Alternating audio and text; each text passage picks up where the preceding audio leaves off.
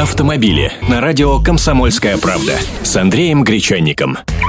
Здравствуйте. Появление серийного Йо-мобиля, о котором все говорят, говорят, но выпустить никак не могут, откладывается теперь на начало 2015 года. Об этом недавно сообщил российский бизнесмен и политик Михаил Прохоров. По его словам, мощность их производства под Санкт-Петербургом составит на первом этапе от 30 до 40 тысяч автомобилей в год. Но они приглашают к участию соинвесторов. Не исключено, что дальнейшая сборка Йомобилей может быть развернута на Таганрогском автозаводе. Я тут посмотрел свои публикации на эту тему.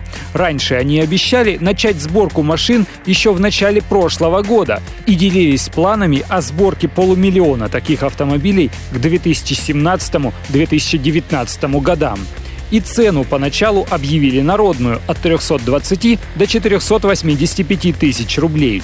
Правда, с тех пор планы компании ЮАВТО и концепция машины поменялись. В нынешнем виде это гибридный кроссовер с фиатовским движком, электромоторами и суперконденсаторами. Уже не массовый и вряд ли дешевый. Подождем теперь 2015 года.